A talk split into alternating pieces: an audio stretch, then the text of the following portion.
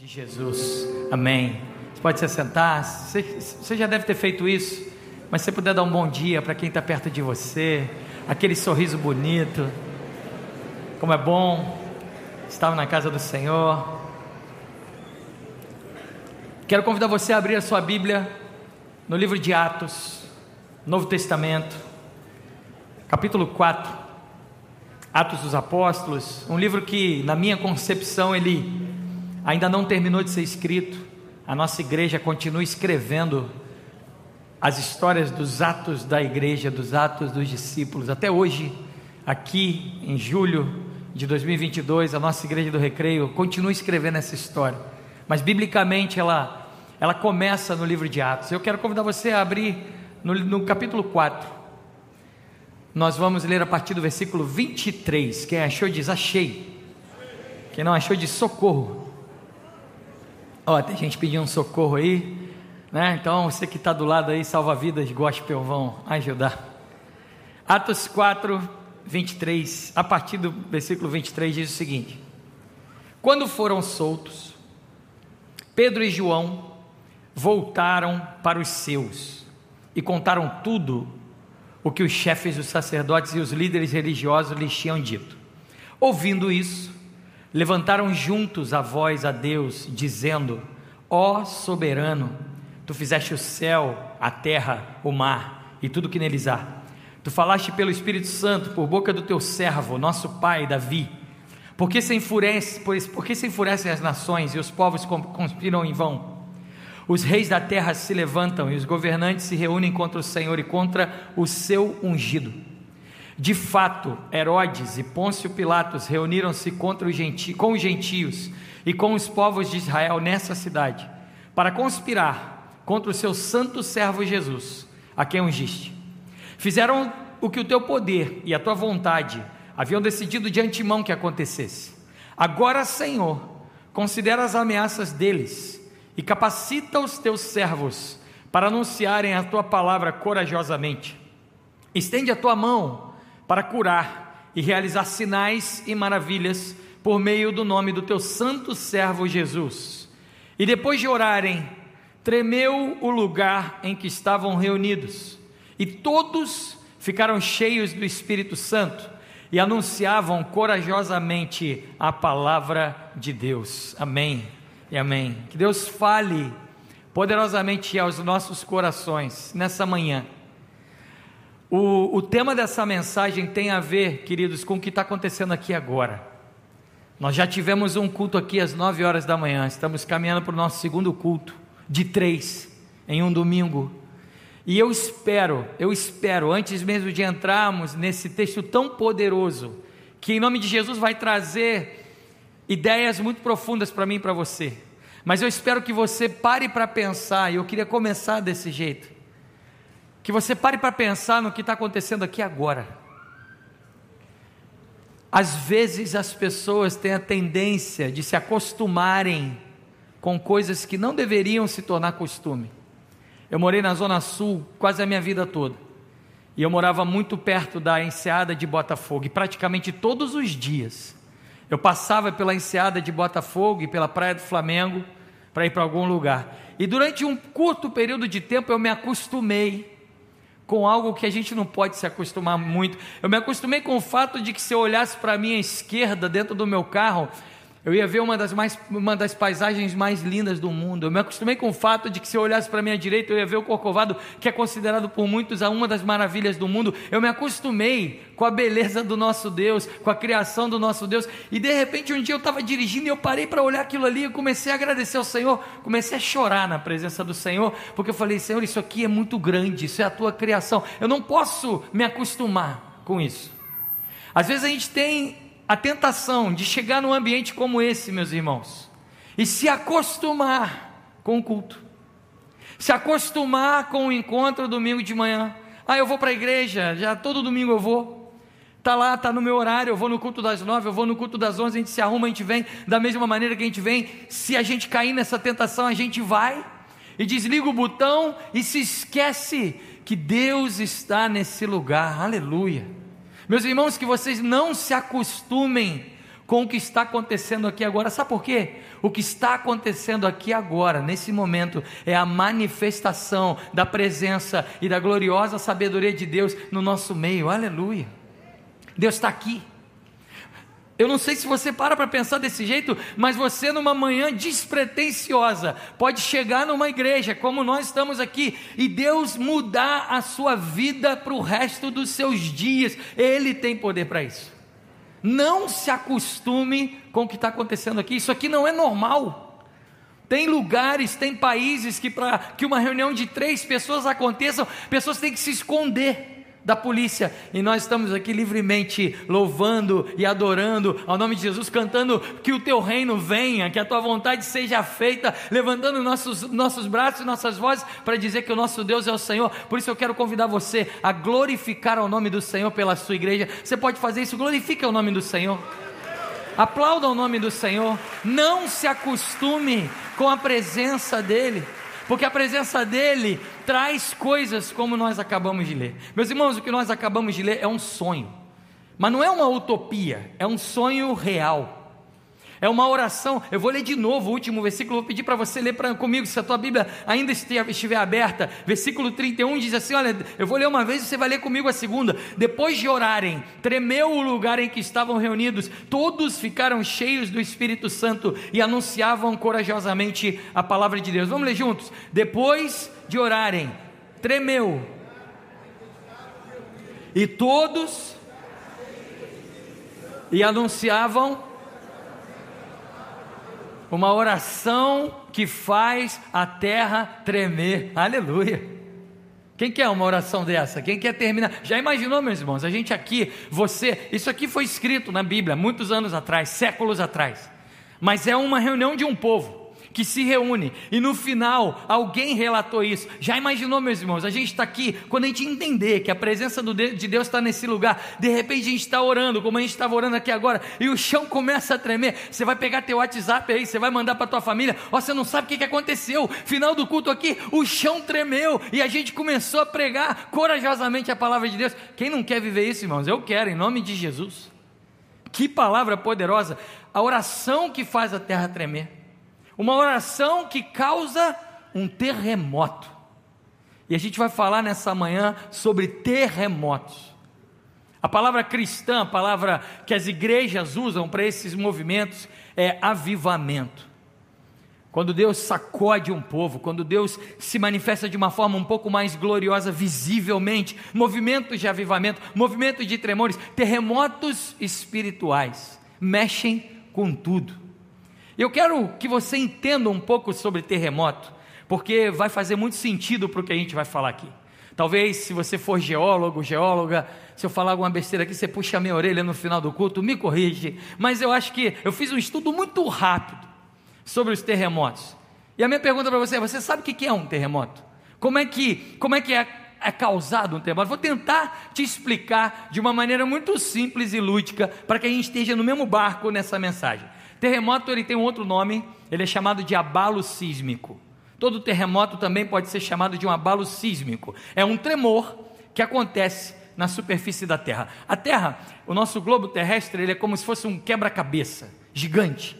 São 12 peças, 12 peças gigantes que estão por baixo da Terra, chamadas de placas tectônicas. Essas peças elas se encaixam umas nas outras e elas formam o nosso planeta.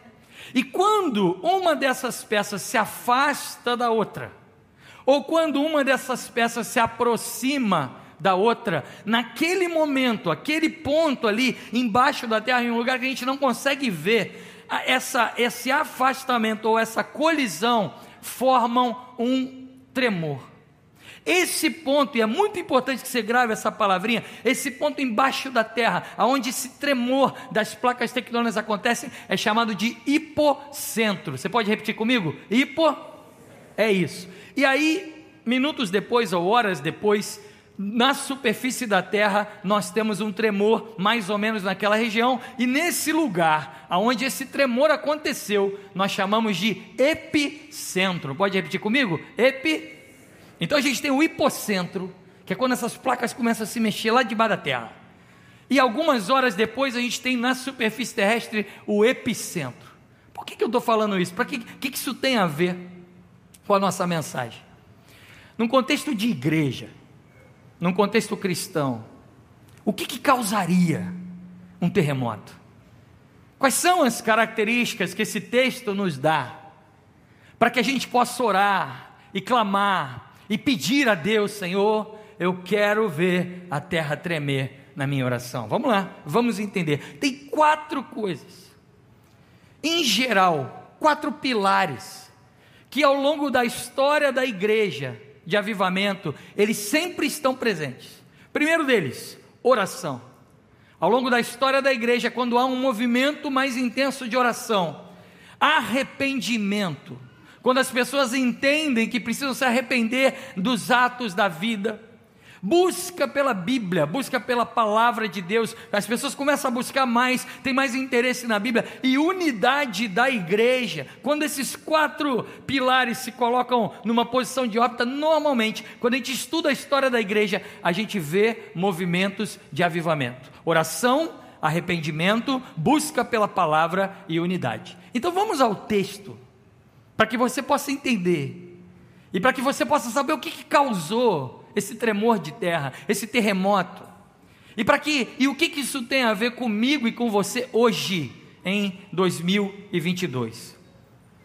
Esse texto a gente começou lendo ele e o primeiro versículo diz assim: quando foram soltos, se você puder deixar sua Bíblia aberta, nós vamos recorrer ao texto o tempo todo. Quando foram soltos, Pedro e João voltaram para os seus. Soltos da onde? Eu não sei se você lê a sua Bíblia fazendo perguntas para ela, mas isso é muito importante. Porque quando a gente faz pergunta para o texto, a gente começa a ficar curioso, a gente começa a entender um pouco mais. Eu quero ler aonde essa história começa. Essa história começa um capítulo antes. No capítulo 3 de Atos, eu vou ler, você não precisa abrir sua Bíblia, deixa ela aberta aí no capítulo 4. Olha o que, que diz no início do capítulo 3. Certo dia, Pedro e João estavam aonde? Subindo ao templo na hora da oração. Toda essa história começa com dois discípulos indo para a igreja, para o templo. Para quê? Para orar. Toda essa história que a gente está lendo aqui começa quando dois discípulos vão se colocar em oração. Acontece um milagre um paralítico é colocado na porta do templo, e talvez você já tenha lido essa história, talvez você conheça essa história, talvez não, mas eles olham para esse paralítico e falam assim: Olha para nós, não temos ouro nem prata, mas o que nós temos, nós te damos em nome de Jesus, levanta e anda. E aquele paralítico levanta e literalmente muda totalmente o cenário. Ele sai correndo, fica uma, uma confusão. Até porque, meus irmãos, um paralítico de muitos anos, já imaginou alguém que está paralítico de repente ali na porta da, da nossa igreja, quando alguém entra, um de vocês, um de nós, discípulos de Jesus, e de repente o Senhor mexe com você, e você levanta a mão e fala assim: Olha, eu não tenho ouro, não tenho prata, mas o que eu tenho eu te dou. E se essa pessoa se levanta e sai andando, o que, que vai acontecer no culto aqui, meus irmãos? No mínimo, vai ser um, uma, um, não, um negócio louco. Porque todo mundo vai ficar sabendo dessa história. Só que eles são presos por causa disso. São presos, são insultados, mentem, falam para eles: olha, não falem mais de Jesus, não falem mais sobre isso, não façam mais isso. E em algum momento eles são soltos, e aí começa a nossa história. O que causou todo esse terremoto? Ele começa na igreja, ele começa no poder de um ponto de convergência, no poder de um ponto em que pessoas se encontram para orar e para glorificar o nome de Jesus. Eu vou entrar um pouquinho nesse detalhe para você entender a profundidade disso. Igreja não tem nada a ver com um monte de gente sentada num banco olhando alguém falar. Igreja não tem nada a ver com um monte de gente sentado num banco de forma passiva, olhando belos músicos e belos cantores cantarem. Aliás, eu queria te pedir para aplaudir ao Senhor pela vida do nosso ministério de adoração, que é bom demais louvar o Senhor com a nossa galera. É uma benção, é bom demais, fica até mais fácil. Mas igreja não tem nada a ver com isso. Igreja não tem a ver com você sentar aí, um monte de gente olhando para cá. Isso é um ambiente, isso é um ponto de convergência. Nessa manhã nós estamos vivendo essa experiência, mas isso não é o teor da igreja. Porque existem lugares no mundo em que a igreja não pode ter um espaço desse. É proibido que ela tenha. E se nós entendemos de uma forma infantil que só é igreja quando é isso, nós perdemos a dimensão da igreja. Igreja tem a ver com você, tem a ver com a tua vida, tem a ver com a tua história, tem a ver com como você acordou hoje, tem a ver com as suas lutas, tem a ver com as suas vitórias, tem a ver com o fato de você estar sofrendo, com o fato de você estar celebrando, com o fato de você estar glorificando a Deus por uma vitória, com o fato de você estar clamando a Deus por um milagre. Igreja tem a ver com um grupo de pessoas que vêm de diferentes horizontes e que entendem que o Senhor Jesus é o dono das suas vidas e entendem que juntos e juntas elas podem glorificar ao nome de Deus. E quando esse movimento acontece, às vezes um fala, às vezes outro canta, às vezes outro ora, mas a igreja viva está em ação, o Senhor começa a mover. Isso é igreja. Igreja não é um lugar que você assiste um grande espetáculo e paga por isso com seus dízimos ofertas. Isso não é igreja. Igreja é um ambiente onde pessoas entendem que a presença de Deus está naquele lugar. Aleluia. Igreja é o coletivo de cristãos. E um dos significados da palavra cristão é pequeno Cristo.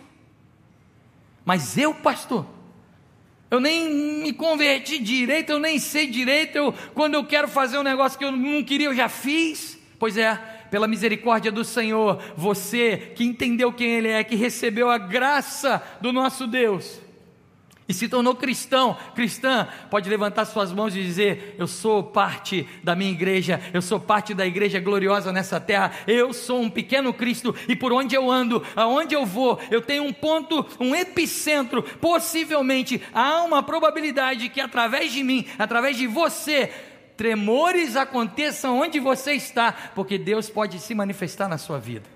Isso é igreja.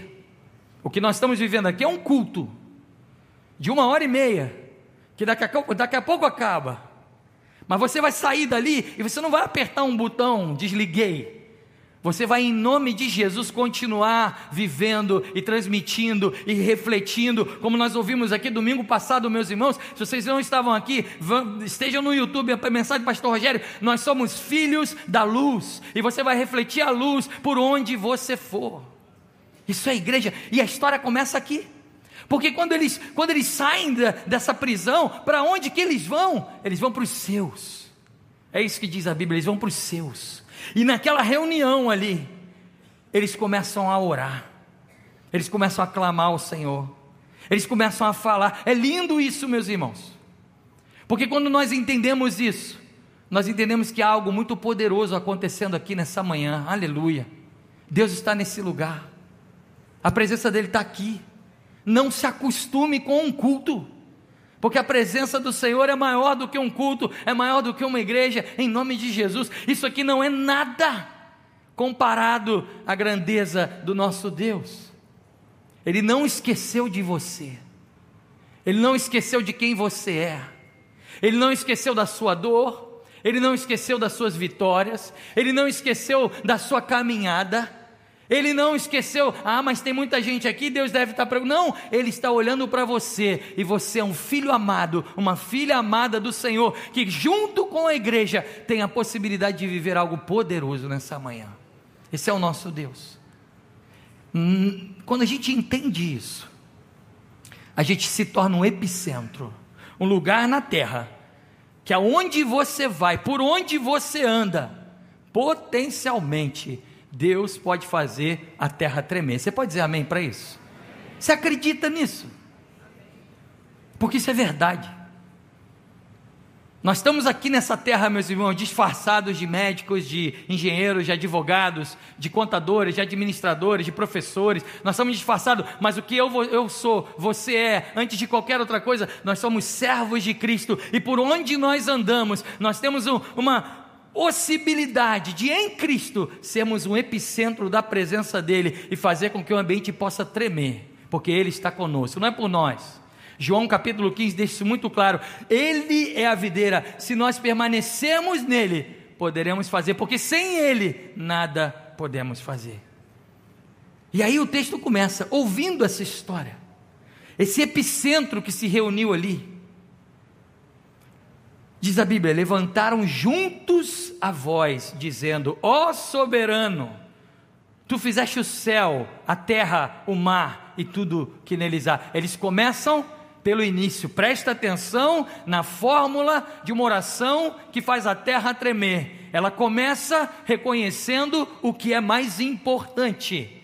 Em primeiro lugar, ela trabalha a unidade, juntos levantaram a voz a Deus. Unidade não é uniformidade. Nós somos todos diferentes aqui. Se você tiver um irmão gêmeo, uma irmã gêmea, eu tenho certeza de que você não é igual a ele. Eu me casei com Dalila, que estava aqui orando pelas crianças. Dalila é muito diferente de mim, e graças a Deus por isso, meus irmãos, porque se eu tivesse casado comigo mesmo, acho que no dia seguinte eu tinha pedido divórcio, porque eu sou muito complicado. Mas graças a Deus eu tenho uma mulher de Deus do meu lado que é totalmente diferente de mim, que me entende, que discorda de mim. Ah, mas tem DR, pastor, em casa de pastor? Tem, pastor? Tem DR? Tem, meus irmãos, é igualzinho na tua casa. E se Deus quiser, é igualzinho, porque a presença de Deus está na tua casa também, em nome de Jesus. E graças a Deus, porque nós somos diferentes. E nessa diferença, nós somos uma só voz. E a Bíblia diz que eles levantaram a, a voz juntos e começaram a dizer o início da fórmula para uma oração que faz a terra tremer. Ó oh, soberano, tu fizeste o céu, a terra, o mar e tudo o que neles há. Todas as coisas têm a ver com o protagonista da história. E o protagonista da história tem nome. Ele não, o nome dele não é Pastor Gustavo, o nome dele não é Pastor Vander, não é Igreja do Recreio, não é a denominação batista, não é presbiteriana, Assembleia de Deus. O nome dele é Senhor Jesus, Jesus Cristo, o Senhor dos Senhores, o soberano Deus. Deus, Ele é o protagonista da nossa vida, Ele é o Alfa, Ele é o Ômega, Ele é o início, Ele é o fim. E quando nós entendemos que tudo vem dele, tudo é por Ele, tudo é por meio dele, tudo é para Ele, a história começa a ficar interessante. Eu nasci no dia 30 de julho de 1979. E se eu não entendesse isso, talvez eu acharia que a história começou no dia 30 de julho de 1979, mas não é verdade. Porque antes da criação do mundo, antes de que, antes que o mar fosse mar, antes que a terra fosse terra, ele já era Deus, ele já estava agindo, ele já estava operando, ele já estava fazendo os seus milagres, sendo quem ele é, e ele é o Senhor da nossa vida, e do início ao fim, antes de você nascer, ele já te conhecia, ele já olhava para você no ventre da sua mãe, ele já chamava a sua vida, e ele já sabia que se um dia você olhasse para ele e reconhecesse quem ele é, você estaria no caminho certo. Por isso, a primeira regra é reconhecermos que a soberania vem de Deus. Ele é o dono da, da história, Ele é o dono das nossas vidas. Sim, existem datas importantes, existem datas que devem ser celebradas, existem datas fúnebres que a gente lembra, existem datas complicadas. Existem datas alegres, aliás, eu gostaria de. Eu sei que muitas pessoas podem estar vivendo isso, não chega até a mim, mas aqueles que, né, aquela, quando, quando a notícia chega, a gente tem que celebrar, meu, meus irmãos. Nós vivemos em um mundo que tem falado que casamento é uma instituição falida, tem falado que casamento não é uma coisa boa, e ontem, para honra e glória do Senhor, Pastor Joel, irmã Darília, estavam celebrando 45 anos de casado, louvado seja o nome do Senhor dia 7 do 7 de 77. 7, 7, oh, que coisa de Deus aí essa data, hein, meus irmãos? 7 do 7 do 7, 7. Pode aplaudir de novo, meus irmãos, a Deus pela vida do pastor Joel, da irmã Darília. 45 anos de casado, datas boas. Mas quer saber a verdade? O Senhor já existia antes da vida deles, aleluia. Louvado seja o nome do Senhor. O Senhor já existia antes do pastor Joel nascer, antes da irmã Darília nascer, já existia.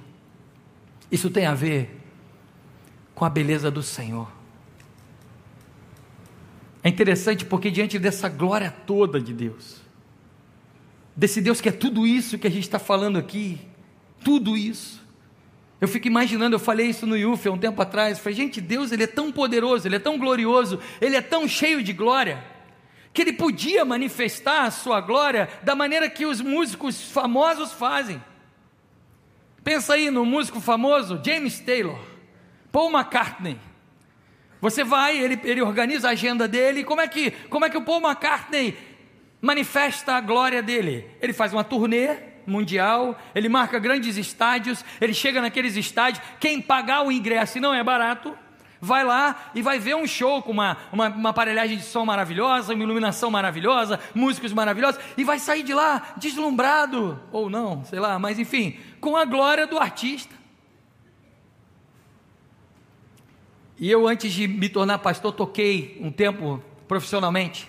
E eu lembro que houve um evento muito grande, muito grande. Muitos patrocinadores, uma feira agropecuária no Nordeste do Brasil, devia ter mais, mais de 40 mil pessoas. E eu estava tocando com um dos artistas seria o artista principal. E aquele evento começou, e aquela luz, e fumaça, e PA, e tudo aquilo ali, a coisa está acontecendo, e todo mundo ali alvoroçado para ver o nome, sobre todo o nome, naquele lugar. Sabe o que aconteceu, meus irmãos? No meio da primeira música, nem terminou a primeira música, bluf, acabou a luz. Eu falei, gente, um evento desse tamanho não deu um gerador? Meu irmão, acabou a luz.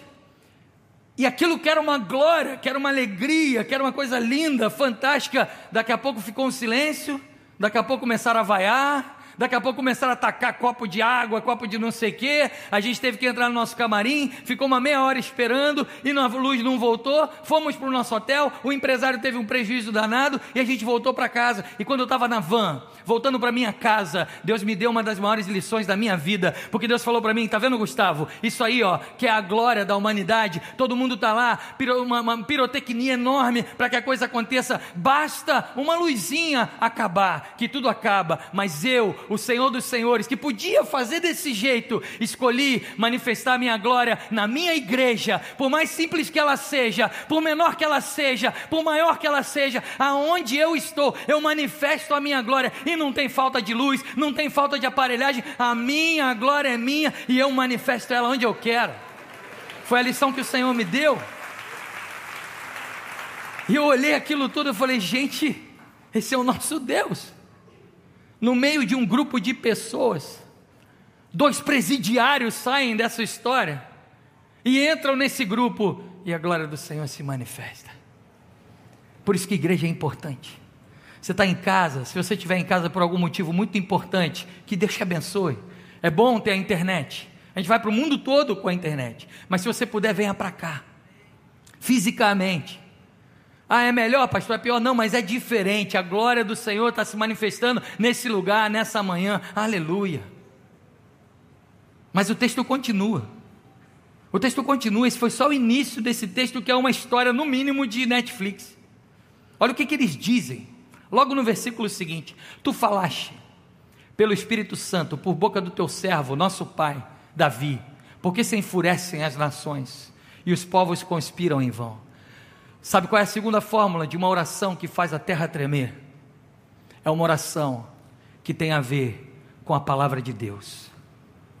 Tem muita gente orando, pedindo um monte de coisa, fazendo um monte de pedido, fazendo um monte de coisa, falando um monte de coisa, e não está recebendo nada.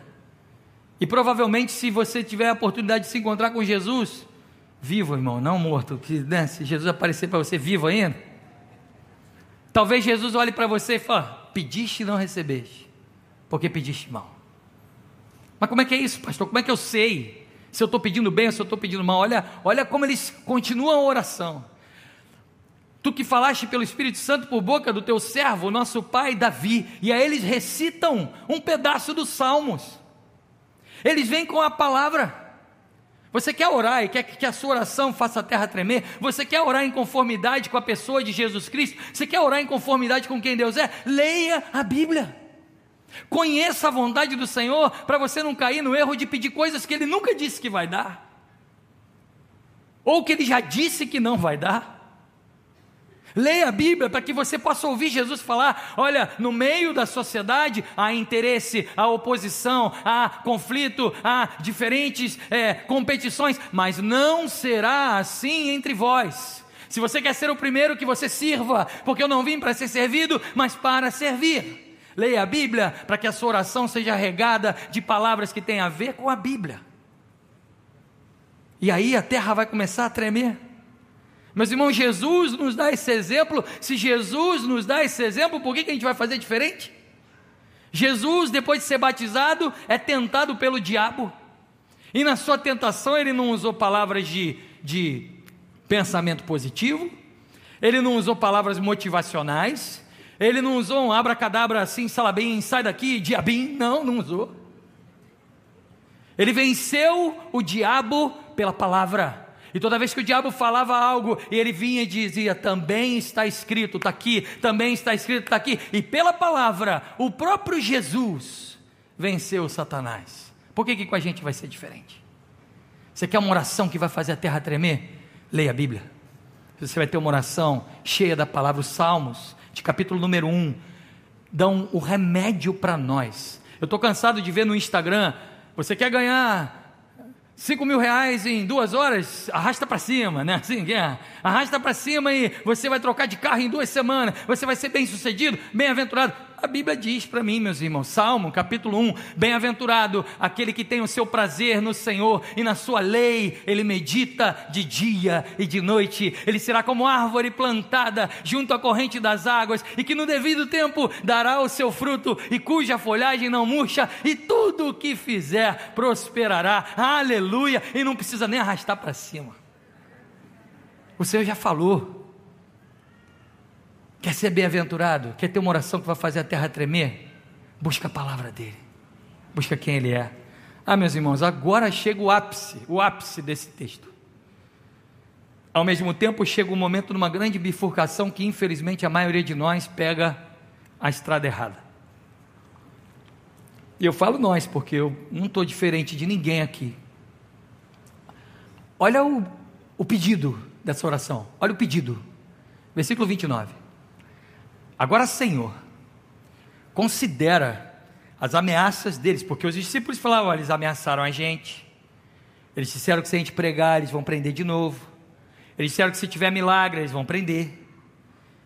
E aí eu fico imaginando, você ouve essa história, você está aqui na igreja, de repente chegam duas pessoas que foram presas por pregar o evangelho, e vem aqui, pega um microfone, gente, olha, aconteceu isso, aconteceu isso, a gente estava pregando, veio um milagre, prenderam a gente. Qual seria a sua oração?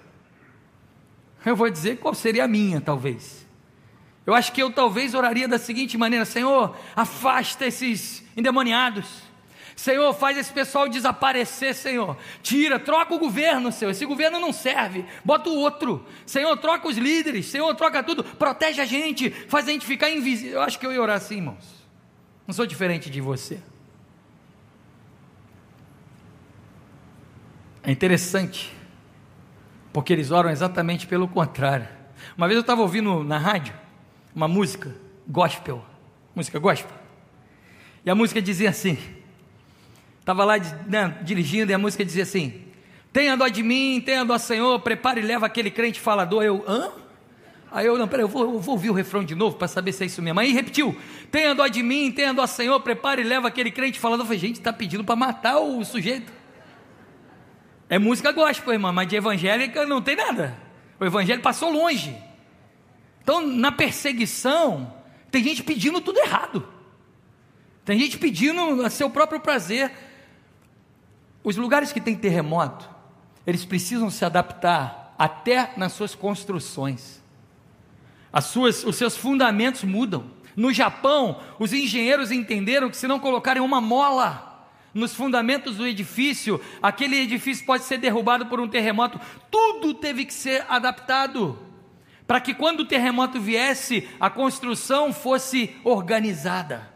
E é isso que a Bíblia fala, a igreja não pede para o Senhor se adaptar à sua realidade, mas a igreja diz: Eu vou me adaptar à tua realidade. Olha o pedido deles. Agora, Senhor, considera as ameaças dele e capacita os teus servos para anunciarem a tua palavra corajosamente, coisa de maluco.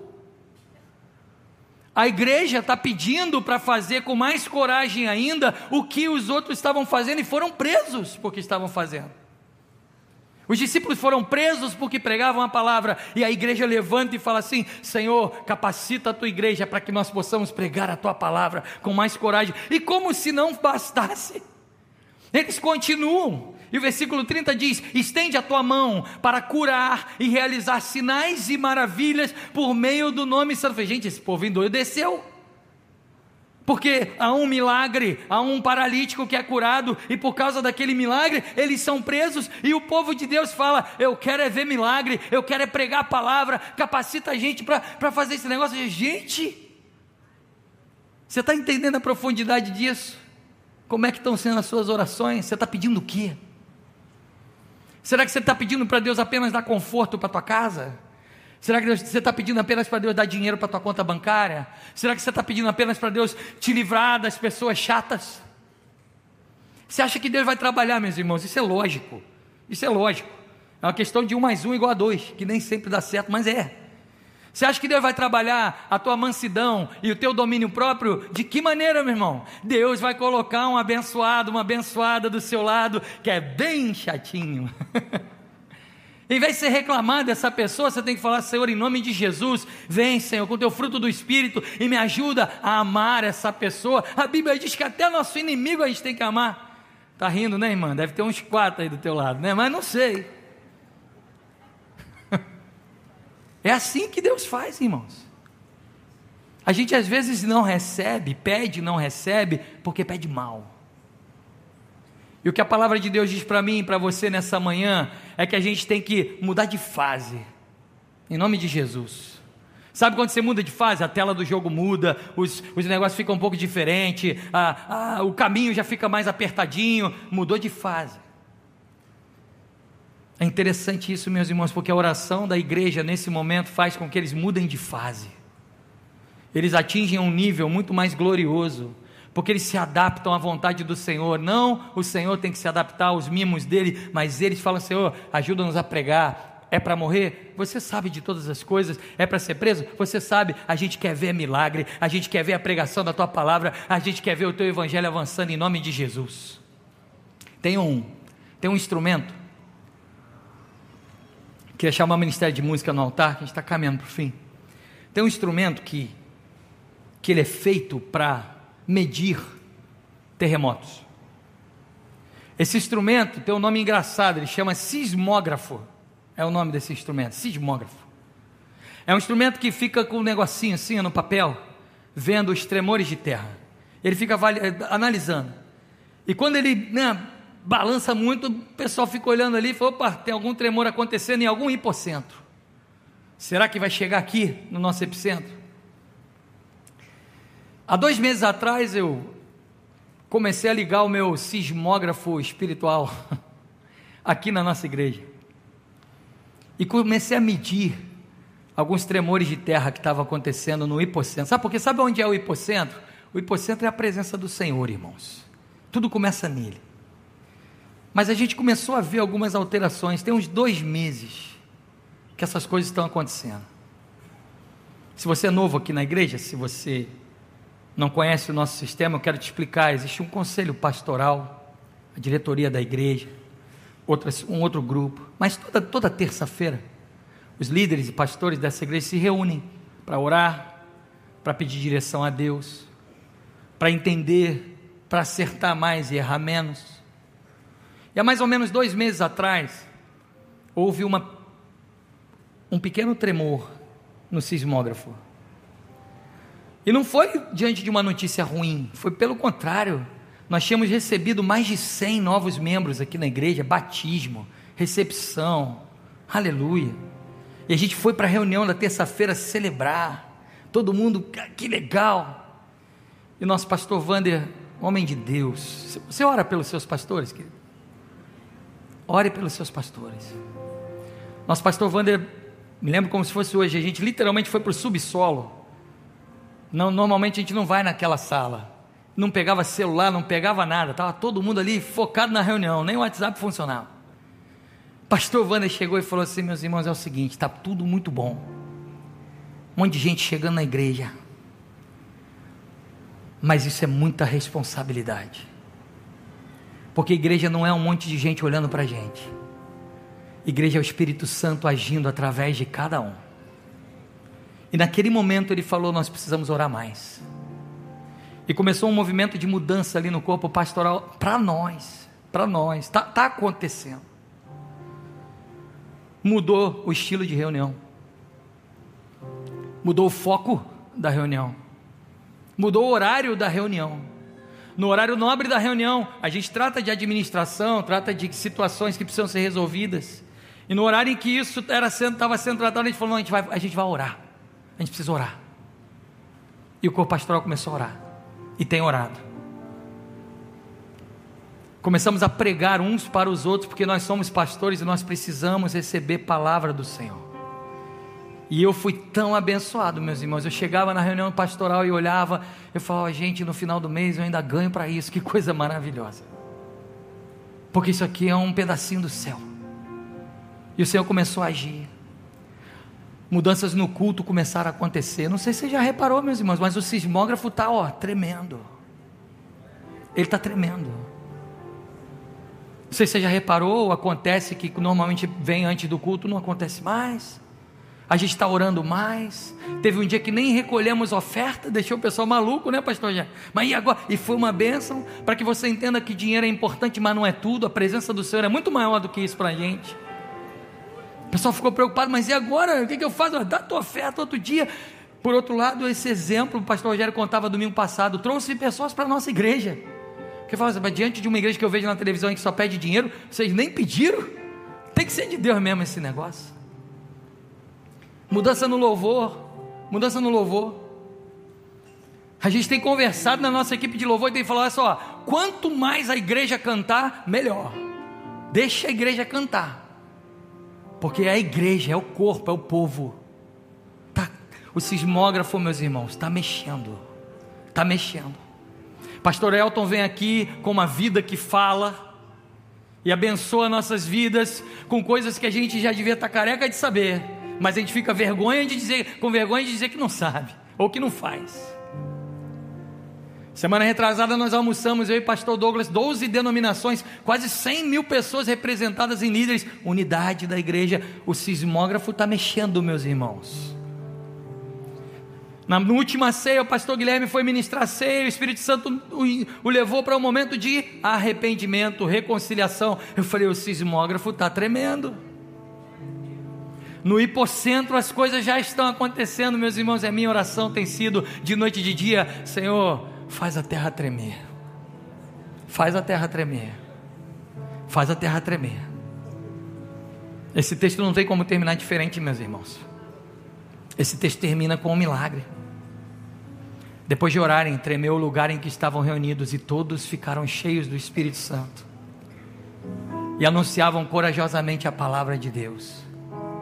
A maioria dos comentaristas bíblicos dizem que esse fenômeno foi tão forte que é como se fosse Deus. Olha que forte isso, eu me arrepiei quando eu li isso a primeira vez. Eles dizem que esse fenômeno foi tão forte que é como se fosse Deus dizendo amém para a oração dos seus filhos. Falei, gente, a gente diz amém quando ora, mas quando Deus diz amém, que assim seja, meus irmãos, não tem como a terra não tremer, porque a Bíblia diz que a voz do Senhor, ela mexe com tudo. A Bíblia diz que quando Deus fala, os montes estremecem. É como se Deus olhasse esse povo e falasse: agora eles entenderam, agora eles sabem qual é a prioridade, agora eles sabem qual é o foco, então tá bom, amém. E aí o terremoto começa. Já imaginou, meu irmão, minha irmã, você orando essa semana na tua casa, no teu quarto, no teu trabalho, e de repente vem Deus e fala: Amém. Amém. Amém. Como eu quero ouvir um amém do meu Senhor todos os dias. A terra tem que tremer, meus irmãos. A terra tem que tremer. Eu quero convidar você a, a falar isso nessa manhã. Nossas vidas tem que priorizar quem é Jesus. Não aqui no ambiente em que é muito agradável a gente levanta a mão, mas fora daqui quando Deus coloca do lado de pessoas incrédulas, de pessoas que não, não compartilham dos mesmos pensamentos que você, a sua vida é um epicentro do mover de Deus nessa terra. O que nós temos que fazer aqui tem que ser apenas gotas do que o Senhor está derramando, mas uma coisa eu digo para você: o sismógrafo está mexendo, e Deus tem coisa para nós. Quero convidar se você a se colocar em pé, nós vamos cantar. Eu quero, eu quero contar uma história para você muito rápido para que você preste atenção nisso. Casal da nossa igreja, membros da nossa igreja, talvez muitos de vocês ou alguns de vocês conheçam, Dr. Pablo e doutora Marília. foram enviados a Deus para o Senegal. E Deus me deu uma honra de visitar missionários e de cuidar de missionários. Estive visitando Pablo e Marília. E quando eu estive visitando Pablo e Marília, eu conheci um homem que era muçulmano. Aos 60 anos de idade se converteu. Você pode dizer aleluia? Agora, sabe qual é o problema disso? Quando um muçulmano se converte, a sua família o abandona, a sua família tira todos os bens, ele perdeu tudo. Teve que trocar de nome. Sabe qual é o nome que ele escolheu? Ele escolheu um novo nome. O nome dele, Senegal é um país francês. Ele escolheu Etienne. Sabe quem é Etienne? Estevão. Falei, gente, esse cara é um homem de Deus. Aos 62 anos, Deus chamou Etienne para o ministério pastoral. Entrou no seminário aos 62 anos de idade. Aos 68 anos se forma no seminário. Falei, gente, a maioria está se aposentando. E ele estava começando. Quando eu cheguei naquele lugar, meus irmãos, eu vi Etienne com 71 anos de idade. Aonde aquele homem ia, a terra tremia. Em dois minutos eu olhava para o Etienne, ele estava conversando com um muçulmano evangelizando. Fizeram uma reunião com 250 crianças, eu não dou conta nem de duas na minha casa. Durante quatro horas Etienne falou para aquelas crianças e não deram um pio, porque a presença do Senhor era notória naquele lugar. Olhava para a vida do Etienne que perdeu tudo. Perdeu casa, perdeu dinheiro, perdeu família, não tinha nada. Eu virava, eu virava para ele, mas como é que você vai viver? Ele falou, Deus me trouxe até aqui. Deus vai prover todos os dias da minha vida. Eu fui para abençoar um casal e fui extremamente abençoado pelo Senhor por um homem que é um verdadeiro terremoto. E ele é um terremoto porque ele sabe que o Deus dele é soberano, soberano. Eu quero convidar você a se tornar um novo Estevão nessa terra. Homem e uma mulher que vai entender quem é Jesus e que vai dizer: A minha prioridade está em Ti. A Bíblia diz que os anjos, quando olham para Jesus, não tem outra coisa senão dizer que Ele é santo, Ele é soberano, Ele é justo. Você está vivendo uma, uma grande vitória na tua vida? Diga: Senhor, Tu és santo. Você está vivendo uma grande luta na tua vida? Você vai dizer: Senhor, Tu és santo tu és justo. Nós vamos ouvir essa melodia agora. Você vai fechar os seus olhos e vai começar a glorificar o nome do Senhor. Eu não vou chamar você aqui não, porque toda a igreja tem que vir. Mas aonde você está, você vai começar a orar. Comece a orar agora nessa manhã.